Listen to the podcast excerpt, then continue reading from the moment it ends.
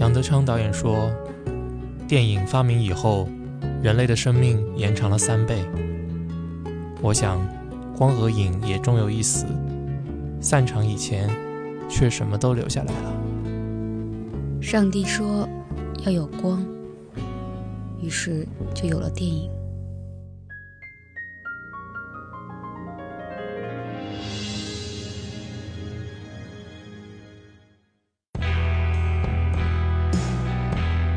欢迎大家收听散场节目，我是歪歪，我是舒卡。那希望大家有空呢，可以去新浪微博关注一下我们的公号。嗯，大家可以搜索“散场电影 ”（Lights On） 就可以找到我们了。嗯，今天我们讲这个片子呢，在内地不会上，Scario。呃，然后香港这个翻译比较有趣，叫“独裁者”，不过“毒”是贩毒的那个“毒”。嗯，那大家可以想象到，这个是一个讲。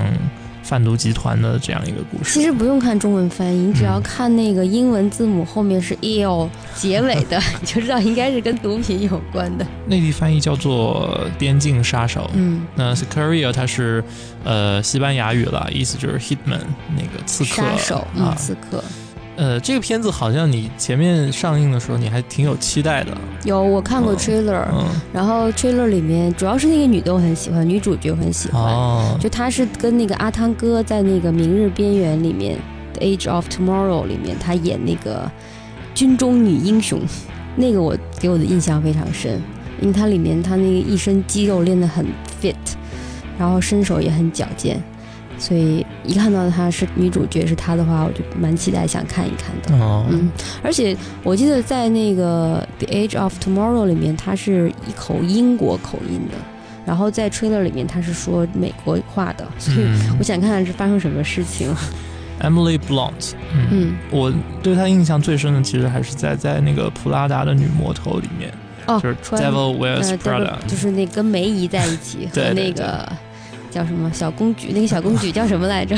那个海瑟薇，对对对，嗯，对他他那个里面的表演跟他在这部里面完全是两种，截然不同，截然不同。他那里面就是办公室 lady，而且是那种很招人恨的那种办公室 lady O L，嗯，在这里面就完全变成了女战士，在包括在那个明日有点像明日边缘里面的角色，也都是女战士的角色。嗯，这点我觉得挺欣赏的。我觉得他还 hold 得住各种各样的角色，不是一个非常类型化的呃演员。嗯，但他当时一战成名。其实还是在 Prada 那个片子。那这里面那个除了他以外，还有另外一个 trailer 里让我勾引我。这 trailer 有几个钩子了，还有另外一个钩子就是那个 Josh Brolin，不是，是那个波多黎各人，就得过一次奥斯卡奖的那个人，Benicio del Toro。嗯，因为当年他得奥斯卡奖的时候，给我的印象非常深刻。所以我就一直对这个人蛮关注的。那一旦出现这个人又出现在荧幕上，而且也就是跟毒品有关的，想嗯，这个片子一定还蛮火爆的，挺好看的。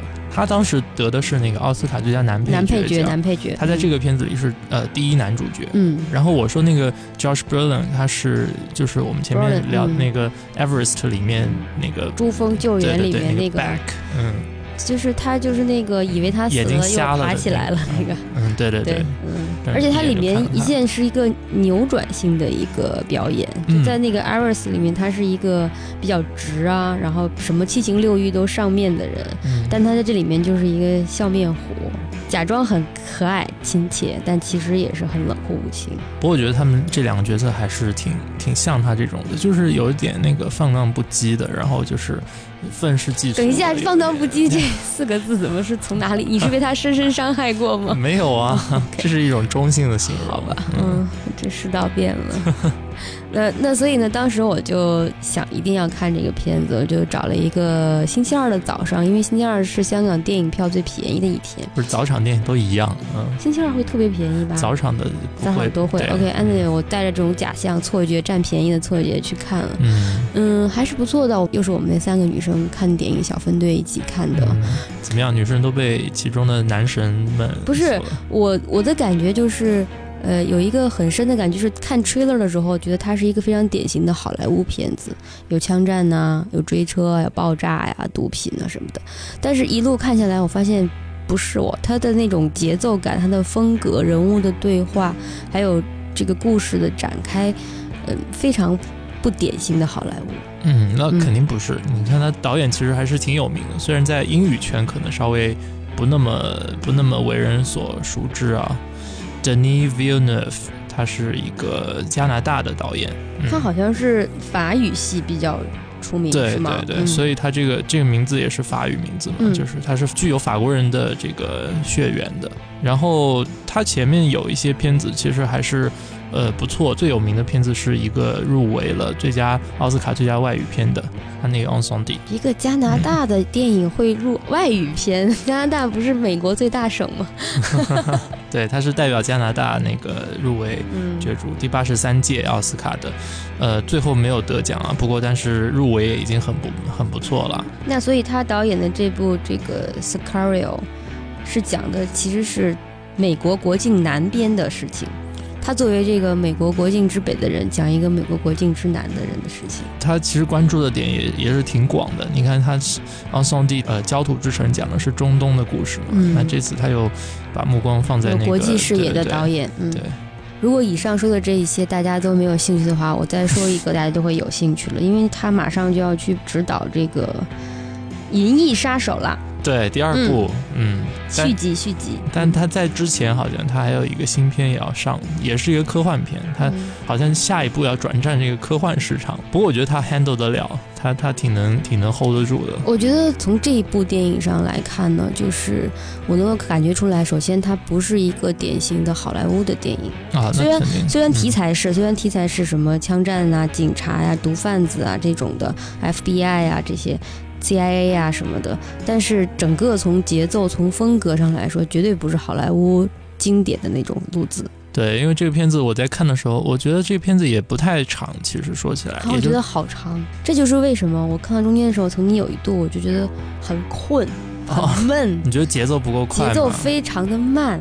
倒也不会吧，我倒呃，我我觉得其中它还是有一些松紧、松紧的。该利落的时候，其实你看他动作场面，或者枪击啊，或者追车啊，这些东西也还是有他的，是有他，而且他歌追车场面他也有追车不是很多，但他那个行车行驶的场面，他那种实景拍摄也还挺好的。但我想说的是，就是嗯，他的那种表达的方式是给了很多细节。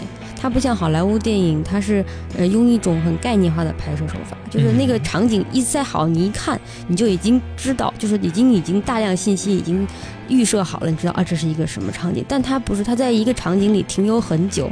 有时候当你觉得哎这个场景已经没有什么好看的了，为什么还在，为什么还在停留在这里，还在讲，还在说？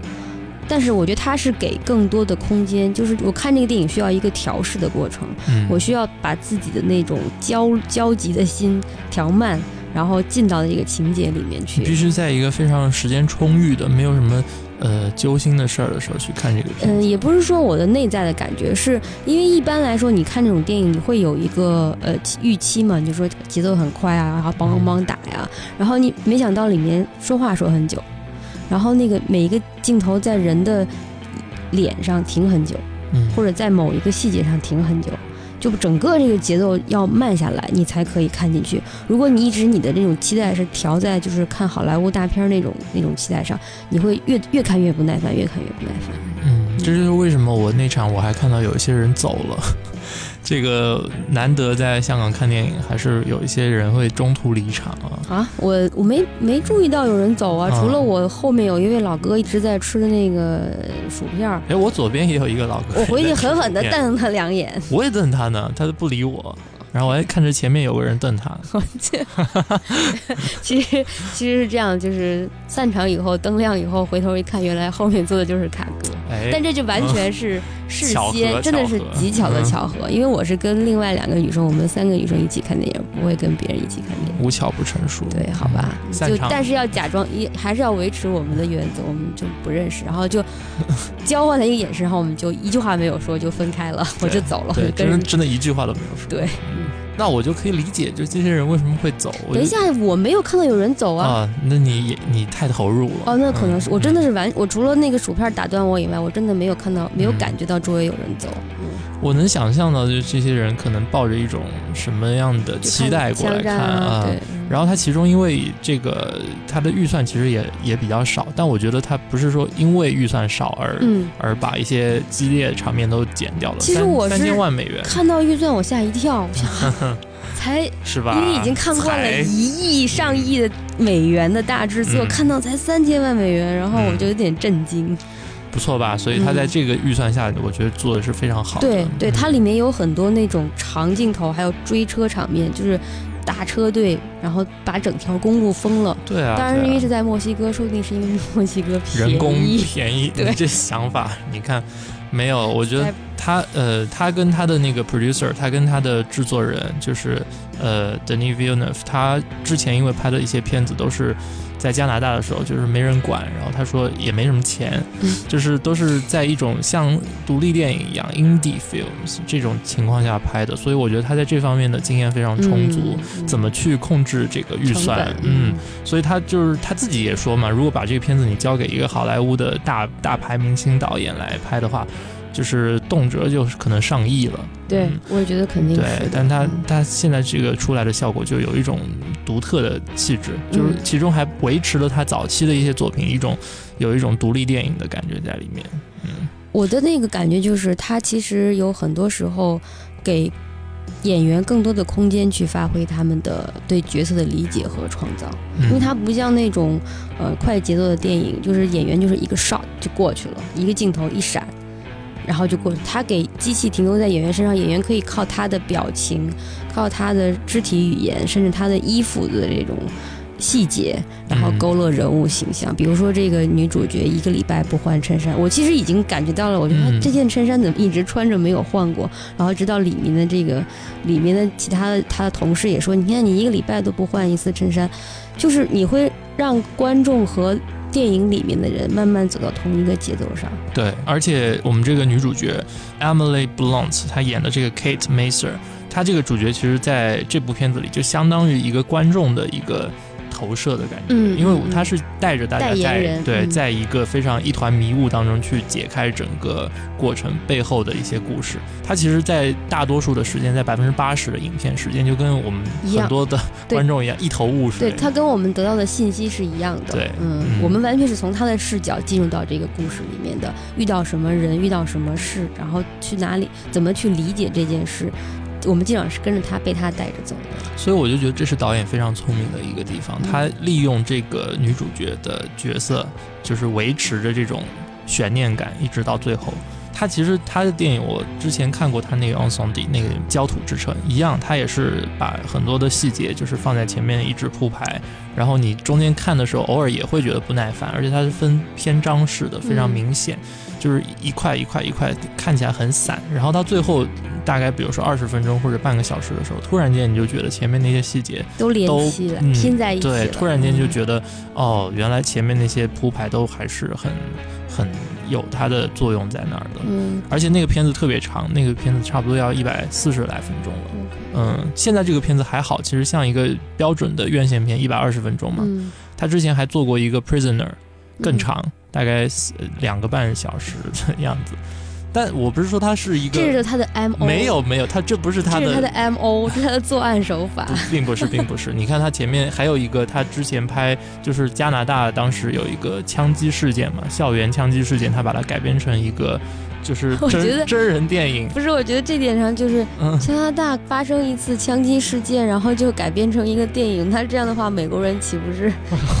每天忙着拍电影了，就有黑黑美国人。但另外一方面，这个美国人通过了同性恋结婚合法，他加拿大人也笑了，心想：我们十年前就已经通过了，好吧？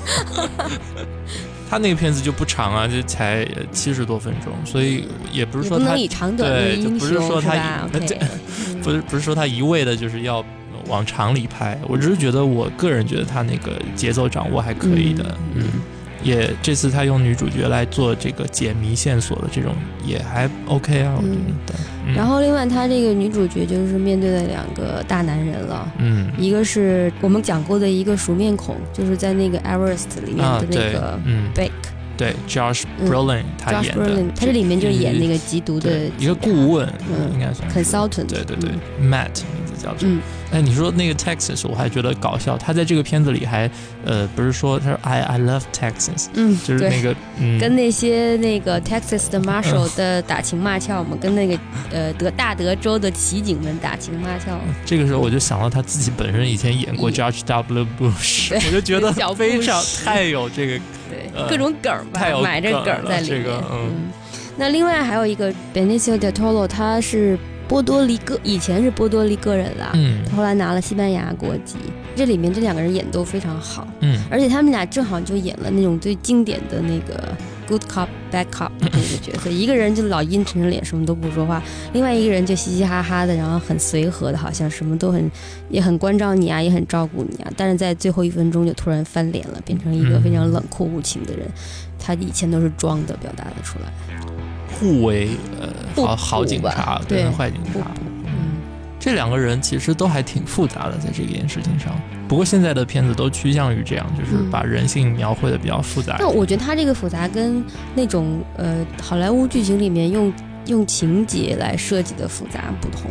他们这两个人的确是表演出了性格的复杂，嗯，就是是真的这个本身就是一个很复杂的人格，然后在这个整个事件行动中，他们把这个复杂的人格。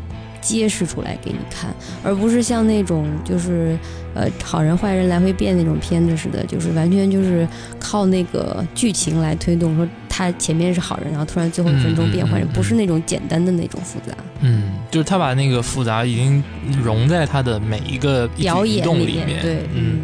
呃，这个方面，我觉得 Josh Brolin 他当时的时候，我觉得特别有他自己的个人经历的那个感觉在里面，因为你知道他小时候也是那种疯狂过，对对对，狂野过，就是对啊，记得疯本 等等，但他自己也碰过毒品，他自己说，那么那么就是挺他连海洛因都试过，但是他自己就说他不喜欢。所以他没事，他没有沉浸在里面，没有被毁掉。嗯，he's clean 说到说到毒品，这这部电影真的是讲毒品，真的是，他是讲毒品的。然后这里面这个女主角就不停的想抽烟，从她进入到这个世界以后，她开始感到压力以后，她就不停的想这个，到处管人要烟，这儿这儿来一根，那儿来一根。最可笑的是，这里面他那个烟的牌子，还是他无论是在墨西哥还是在美国，无论是在美国的哪个城市，他抽的烟都是同一个牌子。我想，这个烟草公司给他多少钱呢？哦，那我倒觉得，我看到雪佛兰是比那个烟要多。对，雪佛兰也是另外一个，大家都开雪佛兰。是，哎。那这个片子它讲毒品呢，主要是 focus 在这个美国跟墨西哥边境的一些非法的毒品走私的这样一个行为了。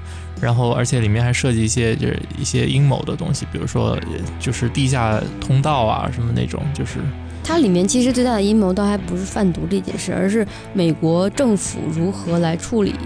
贩毒这件事，他的按他的理解，其实很多其他电影里面也透露出同样的意思，就是说，其实中中情局是跟那个墨西哥、哥伦比亚这些贩毒网都是勾结在一起的。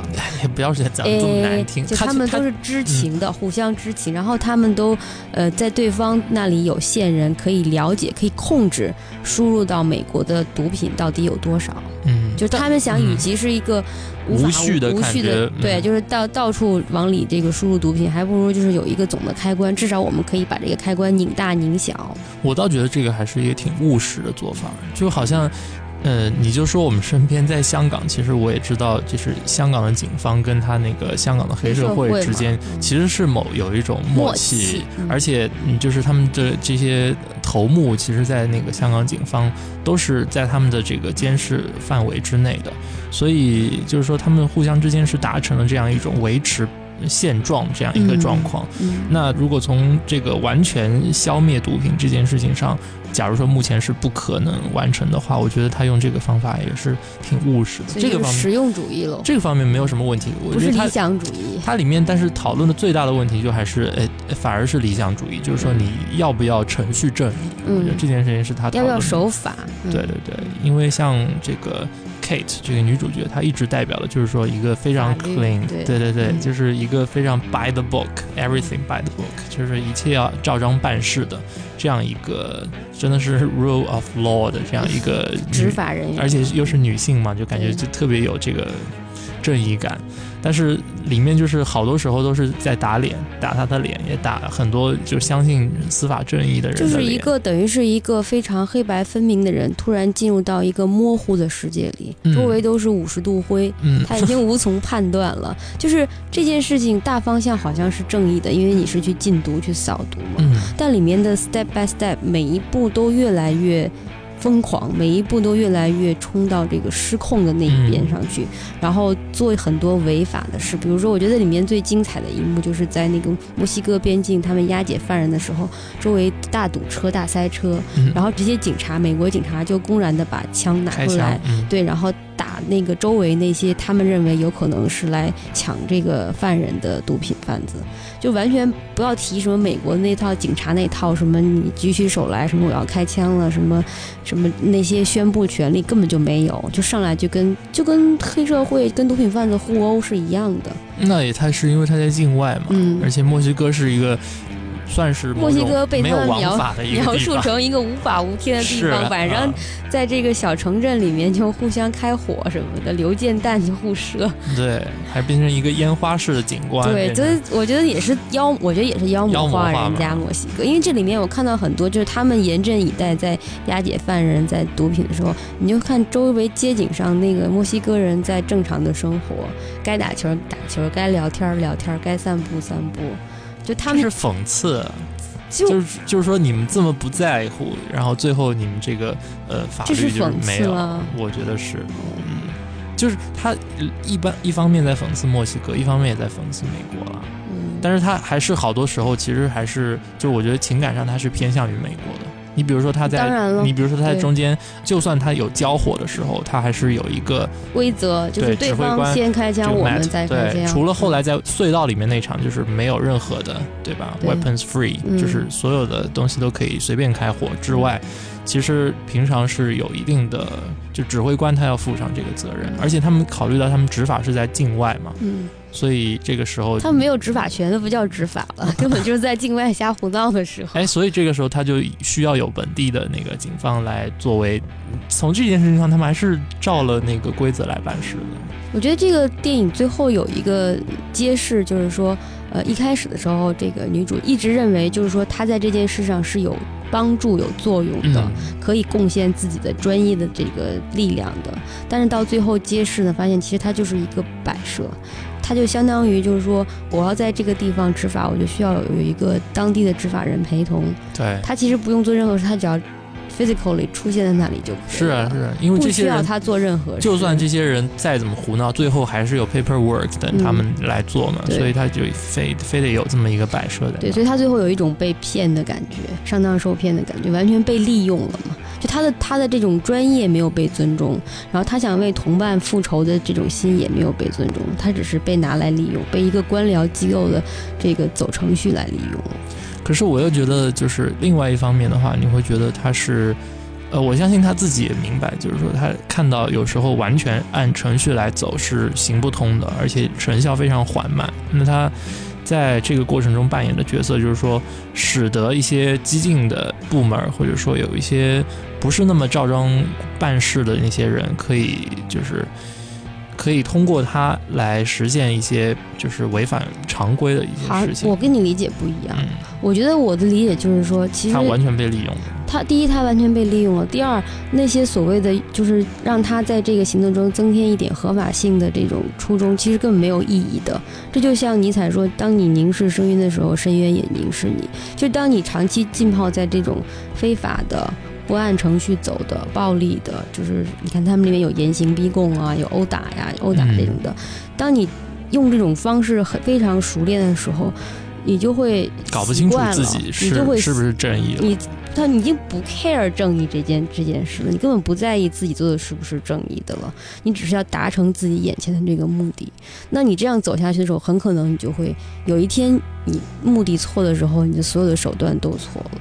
这要看你觉得说，就为了铲除毒品这件事情，嗯，呃，你可以去到几境。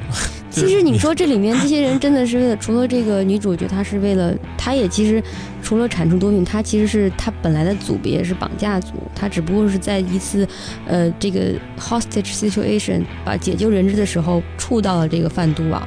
他最初的初衷是要给他在这些行动中死掉的同伴报仇，他也不是为了扫毒。然后这个这个 Benicio 扮演的这个墨西哥籍的 consultant 中情局的 consultant，他也其实他本身就是个毒贩子，他家里被其他的毒贩子给血洗了以后，他要发誓要去。以牙还牙，嗯，他他是要去报他的角色，我觉得是公报私仇了，这个没有错，公报既定的。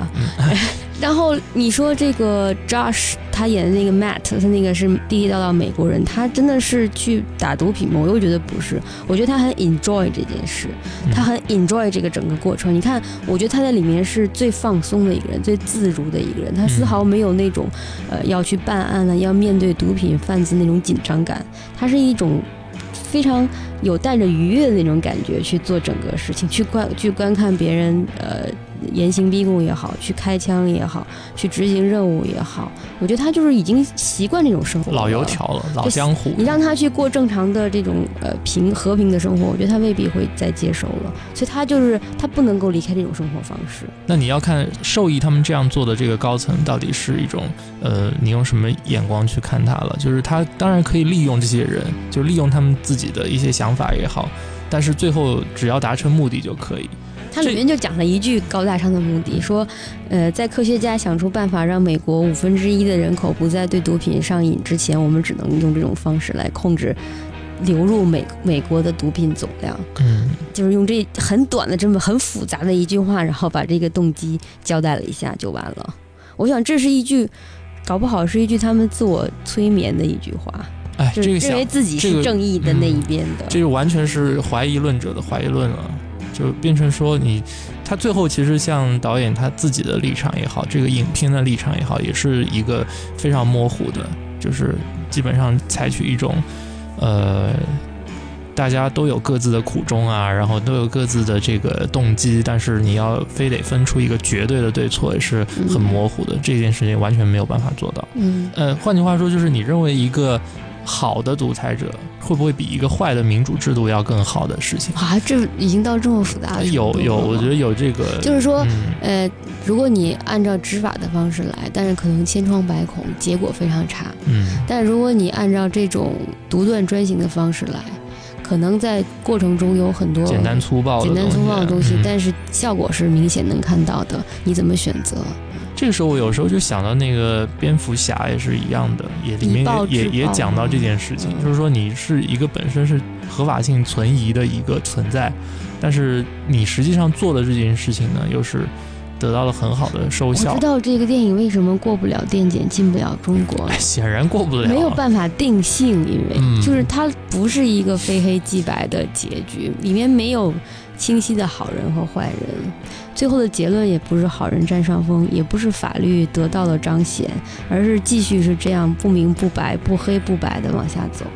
哦，我知道了。如果他要过检的话，他必须得最后做一点修改，就是让那个 Kate Maser 把他打死，对，把那个 Alexandra 对 Alexandra 给打死，对，必须把他打死。话说在那个瞬间，我真的以为他会开枪，你有觉得吗？嗯。我我当时也想不出他会不会开枪。我当时因为这点上又说到这个片子的节奏问题了。这个片子的每一幕都拉得很长的结果，就是给观众充分的思考的时间。就他，你不是坐在那里被动的等着喂情节，而是你要。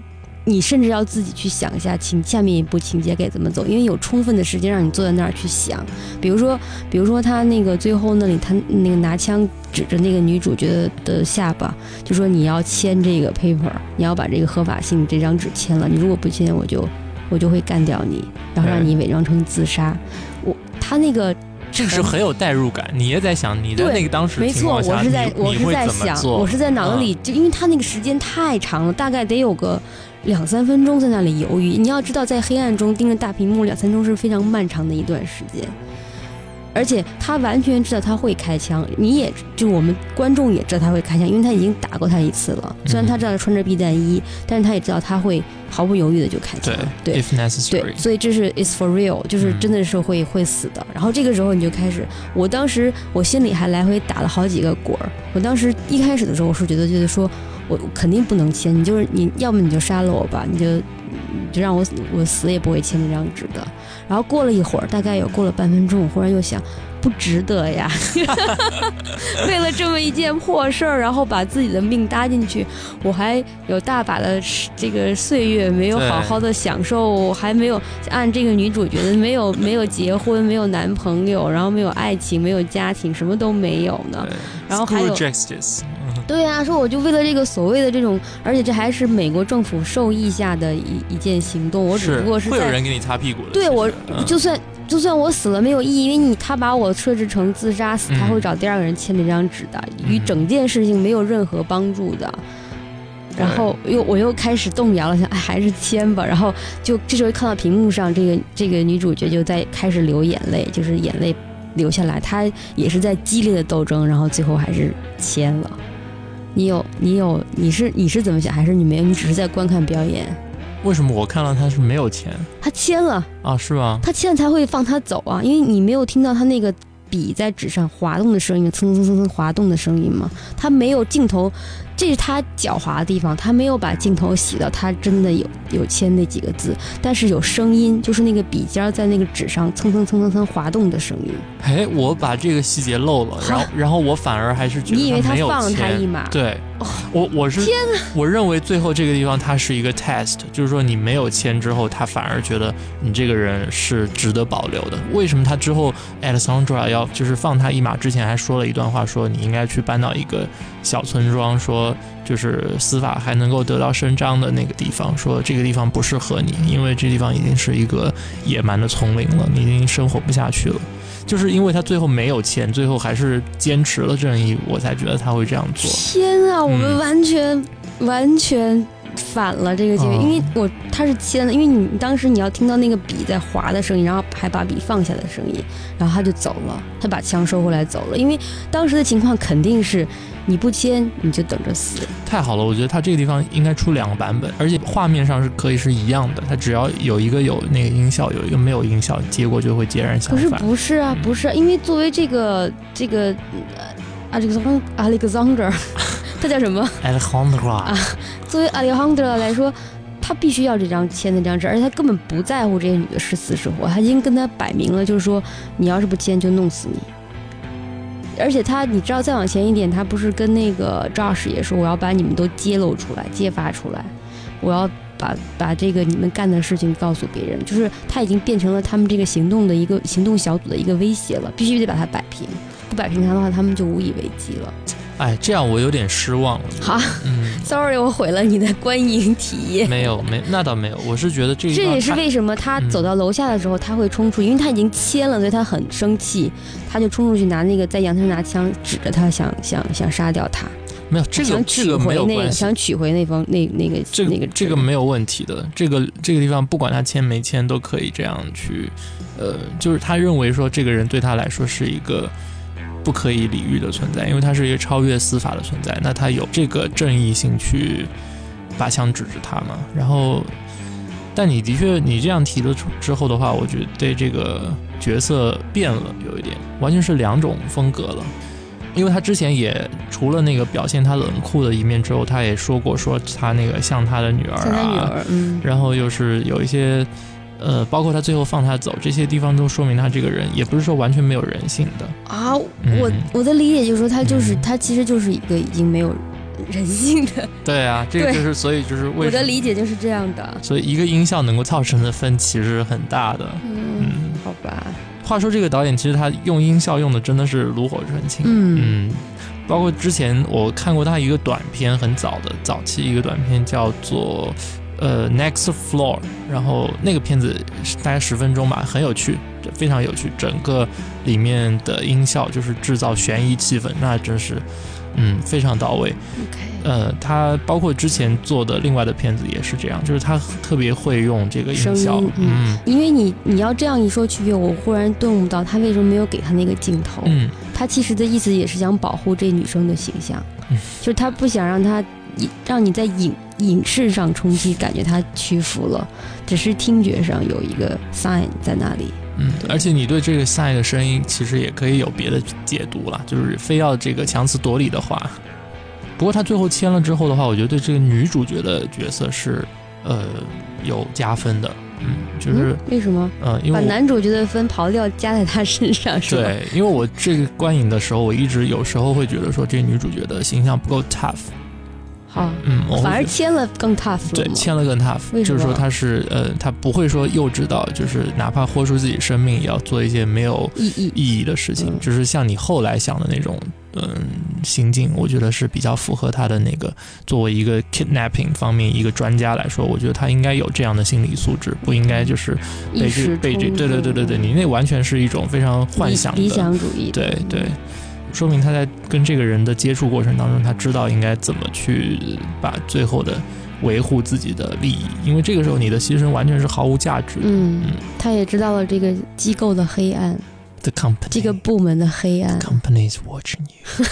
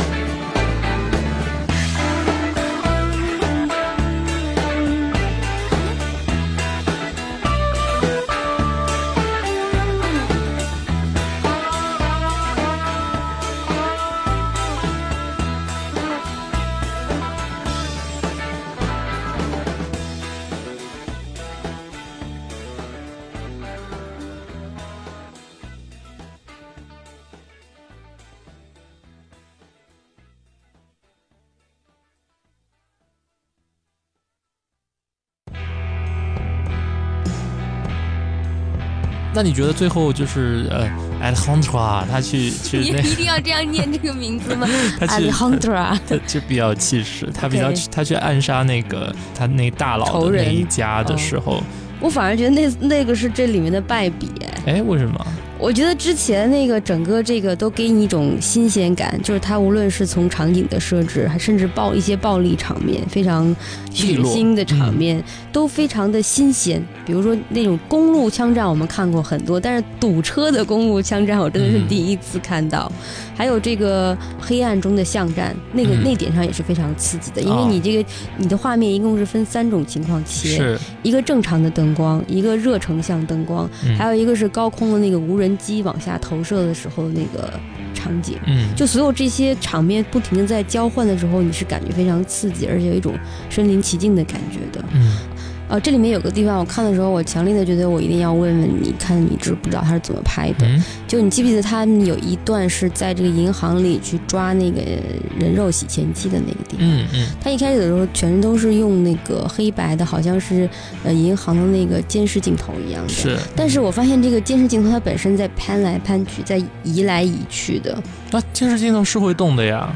但是那种移法不是监视镜头的移法，是摄影机的移法，好吗？然后他把镜头再再拉 zoom out，再拉大的时候，就变成摄影机实际上是在扫过整个那个监视墙，那一面墙有好多好多黑白的那个东西。所以我当时觉得它是实景就是这样拍的呢，还是后来剪成这样？显然是后来剪成那样的。你看它的那个就是水平那么水平，你看那垂直那么垂直，一看就是后期加的。好吧，好吧。就它实际上是，所以就它实际上是用这个正常的，先用摄影机拍了，然后再跟那个呃监视镜头的混剪在一起。没有混剪在一起，它就是把几个呃实际拍摄的摄影机镜头并排放在一起，然后然后你这个 camera movement 其实是在后期镜头里在做的，就是其实是在后期剪辑的时候再做出这个 zoom out 的这个效果的。嗯，然后你才看到那个镜头慢慢拉大，其实是好几个镜头拼在一起的。OK，所以当时我是觉得，哇，这个。监视器好棒，这个监视镜头也有这么厉害。这就像那个，这就像那种很多的像什么破窗而入啊，这种镜头都是一样的。你从外面从一个 building 外面慢慢慢慢一下这个探进去，然后就穿过那个玻璃窗就进到房间里了，那种也是一样的，都是假的，那些玻璃都是假的。你说到嗯，就是在巷战里面那个地方，就是呃有一个镜头，就是也是黑白的啦，就是从那个夜视的眼镜里面看到的。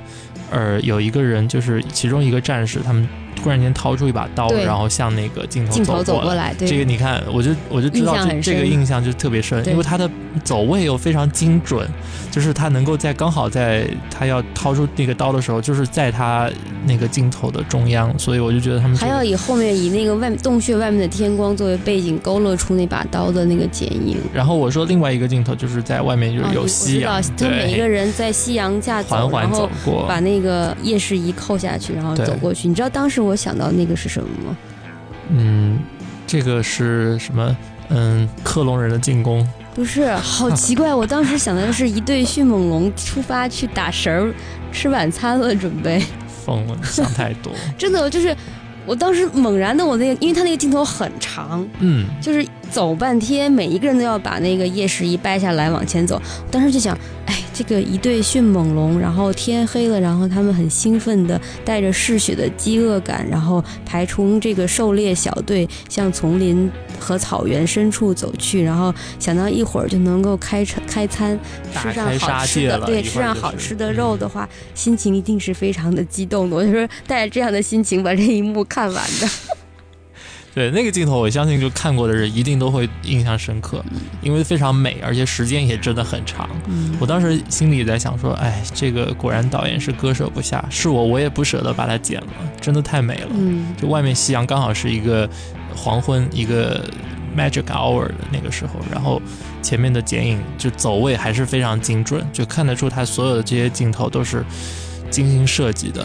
那也其中部分当然是归功于他这个摄影师了。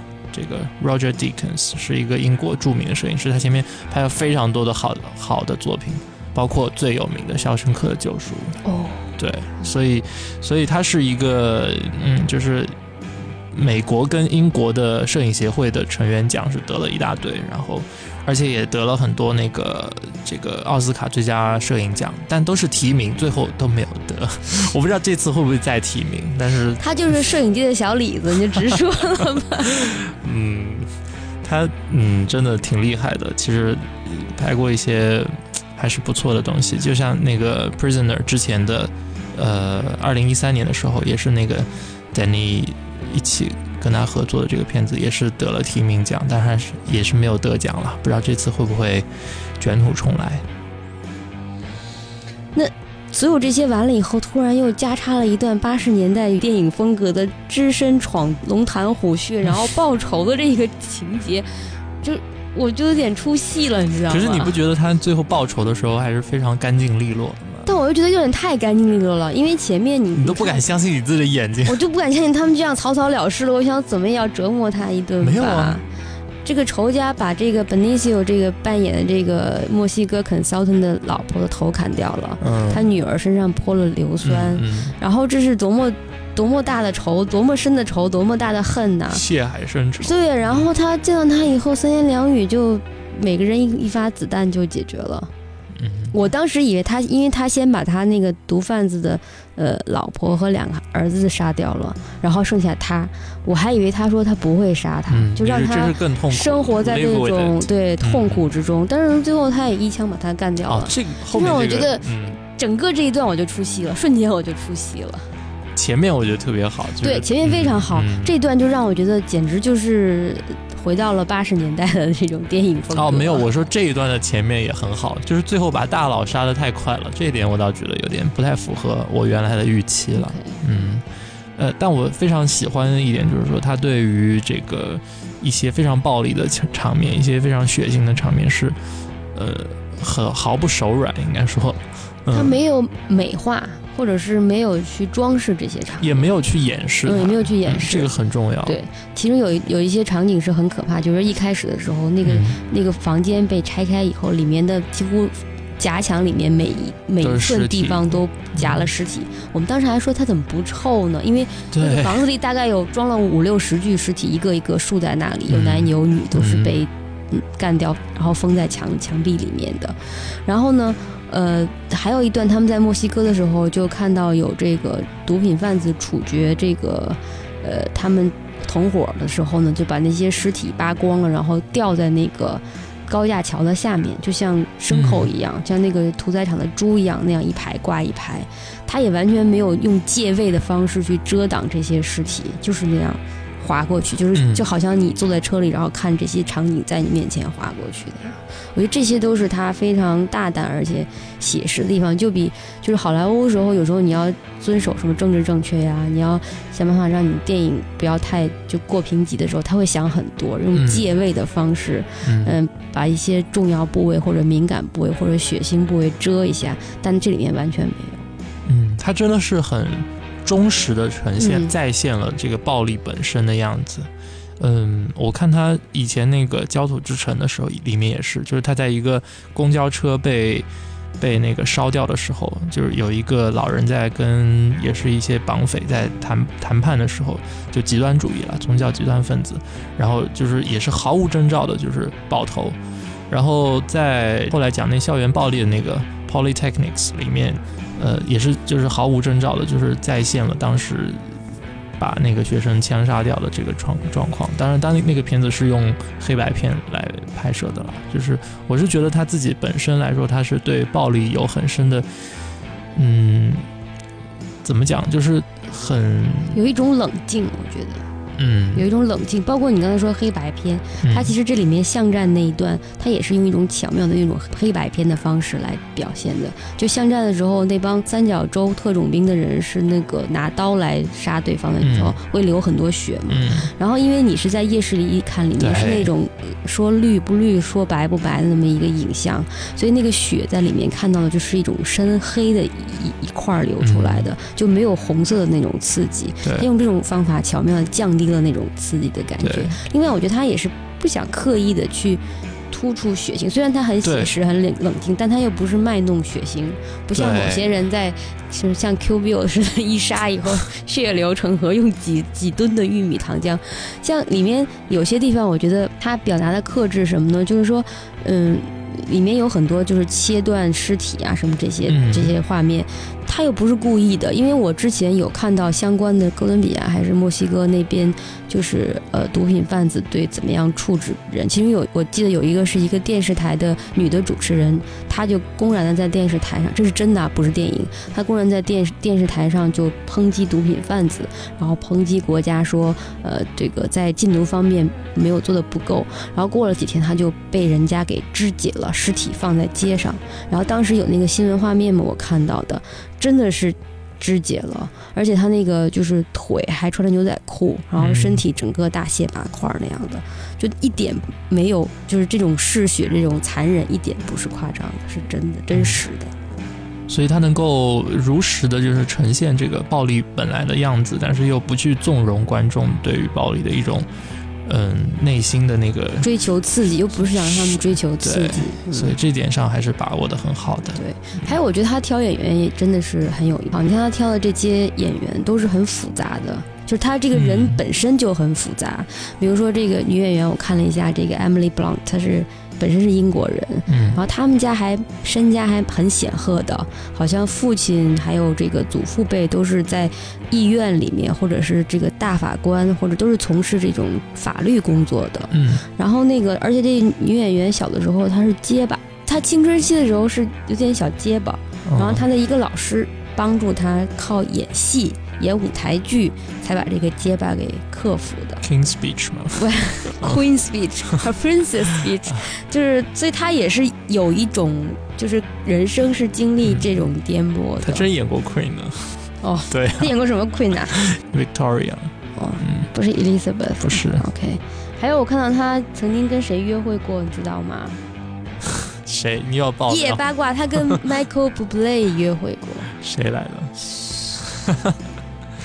也是一个加拿大的一个歌手了，但是是那种长得很不错，然后嗓音是那种低沉的，然后唱那种，呃五六十年代的那种呃 jazz blues 的那个一个男生。他之前在香港开演唱会，我还跑去听了。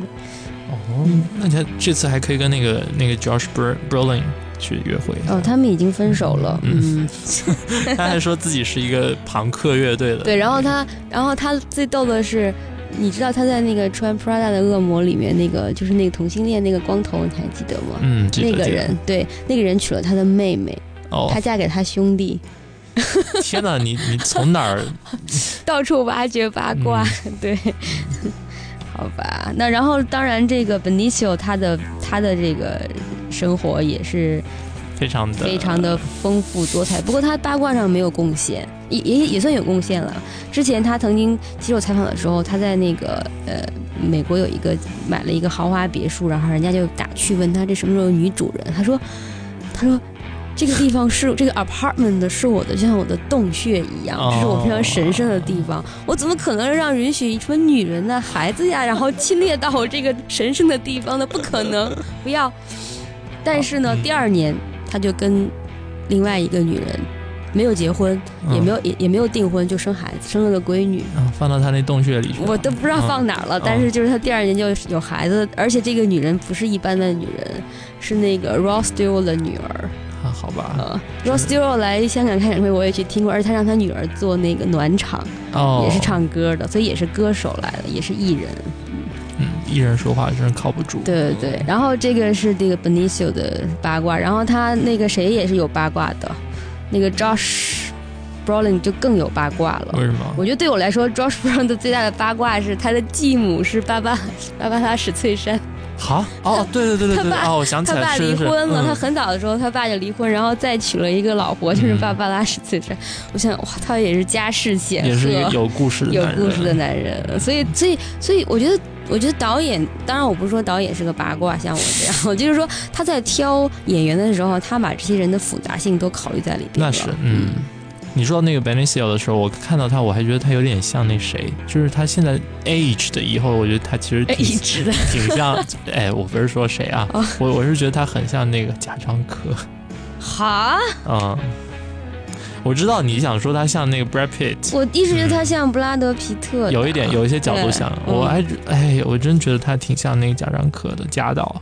嗯，当时偶尔的时候，我会觉得啊，这个如果演一个中国版的话，就可以让贾贾导来演，嗯，挺有效果的，真的，我能想象那样子。你回去再看一眼。好吧，哎，你对里面的小黑难道没有评语吗？你竟然，我以为你会对小黑很兴奋一下呢。为什么？就就这种善良的 Rocky，就是那个里面什么 Rocky 呀？他他演过黑镜子呀。嗯，是是是是有演过。对对对，嗯，所以哎，你竟然对他没有反应？哦这些细枝末节，不要在意这些细节。好吧。那我觉得有点遗憾的就是，真的是国内不能在院线里上这条片，因为我觉得它跟其他的好莱坞大片和。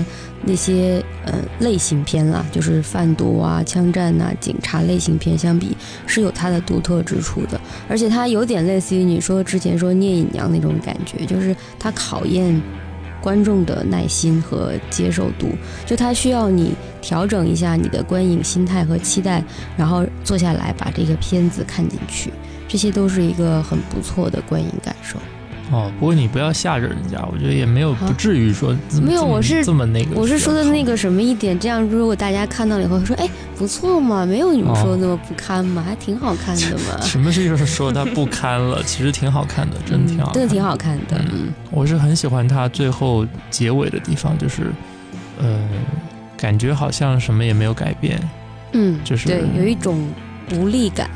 不像一般的这种电影，让你看完了以后跟打了鸡血一样，很振奋啊，对明天充满了希望啊，重新审视自己的生活啊，要做出改变呐。这看完了以后，就是现实就是这样了。重新审视，我觉得肯定会。你还重新审视自己的生活？哦，这件事情我每一分钟都在做的。然后他像里面那个 Kate，他就是。中间也在被他的上级所问话的时候，就是说，你看我们现在每天在做这么多事，然后，呃，就是大多数都是 by the book，大多数都是跟跟着规矩、跟着惯性来做，跟跟足这个程序来做。但是你会觉得说，我们街上这个暴力也好、毒品也好，这个情况改善了多少呢？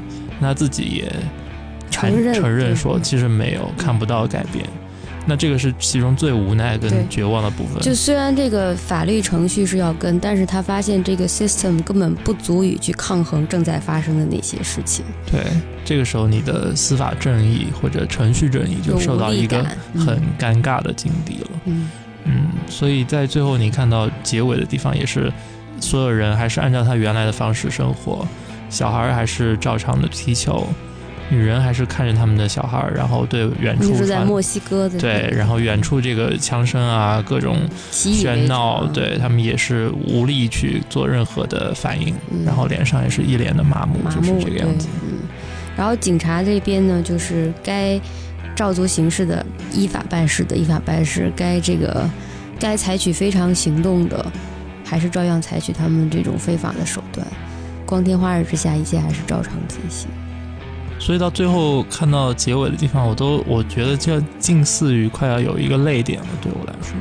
哈，嗯，反而是这样，很想不到吧？就是到出出字幕的时候，后来你们走了吗？你们走了，我因为我们把你留在那。没有，我就继续看着屏幕，然后看那个那个 credit 在上面滚动，然后我就觉得，就是因为它最后的那个镜头太深刻了，呃。就感觉好像是某种说的高大上一点，就好像揭示了生活的本质一样。就是你好像做很多事情去尝试去改变，嗯，有时候你用一种正规的途径去尝试，有一种有些时候你呃另辟蹊径，对对对，去做一些事情，但到最后呃都是殊途同归一样，就是生活它有自己的一种偏执，或者它有自己的一个性格，有些东西它不会根据你个人的意志，就是。会有一朝一夕就会能够改变什么东西。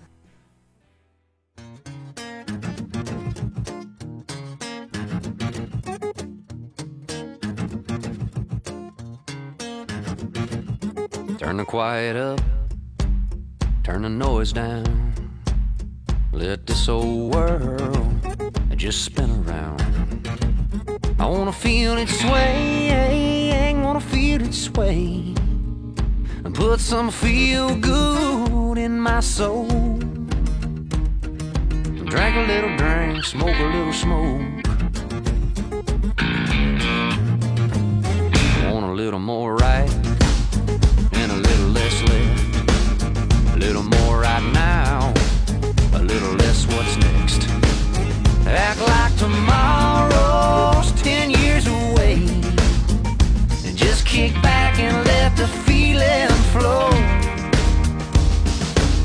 a little drink, smoke a little smoke.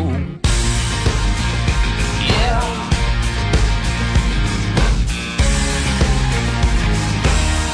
I set myself for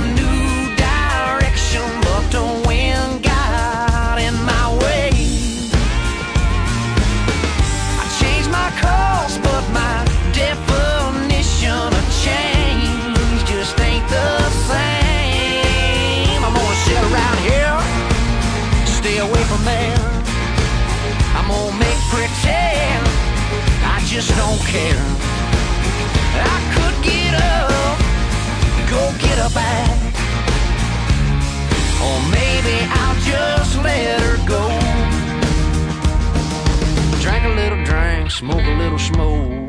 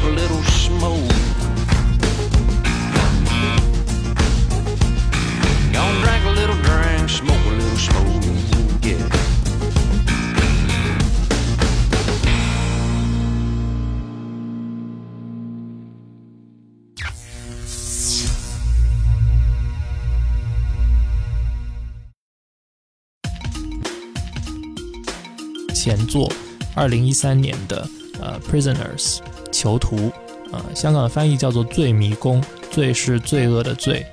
呃，在台湾的翻译呢叫做“司法争锋”，司是私人的司，法是法律的法。这个翻译呢相对比较贴切一点，因为它里面讨论的呢就是私刑。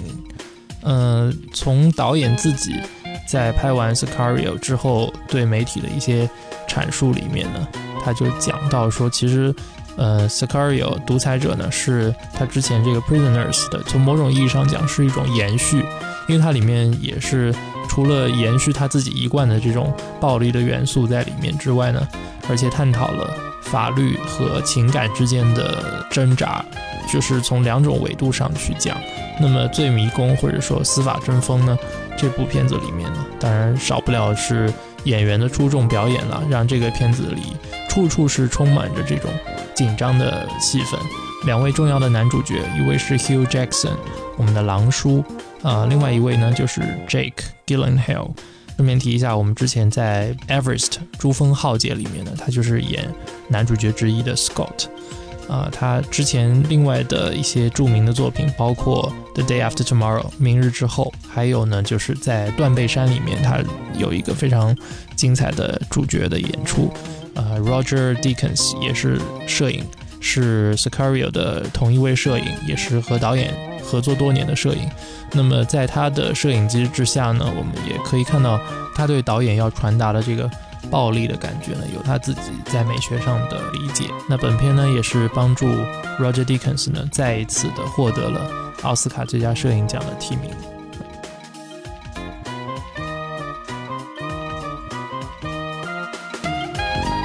上映的《危险关系》，英文名字叫 Jackie Brown。他的导演呢，就是我们的昆汀·塔伦提诺。那么在这部片子里呢，你可以看到很多大腕云集，比如说 Michael Keaton，比如说 Samuel Jackson，比如说 Robert De Niro。但是呢，这部片子的主角呢，却是一位女士，就是 Pam Grier。她在里面演一个非常机智的空姐，叫做 Jackie Brown。那么她是如何勇敢的在警察和毒品军火贩子之间游刃有余，然后最终能够为自己开创出一片美好的明天呢？嗯，推荐大家去看这部 Quentin Tarantino 的片子《Jackie Brown》，中文《危险关系》。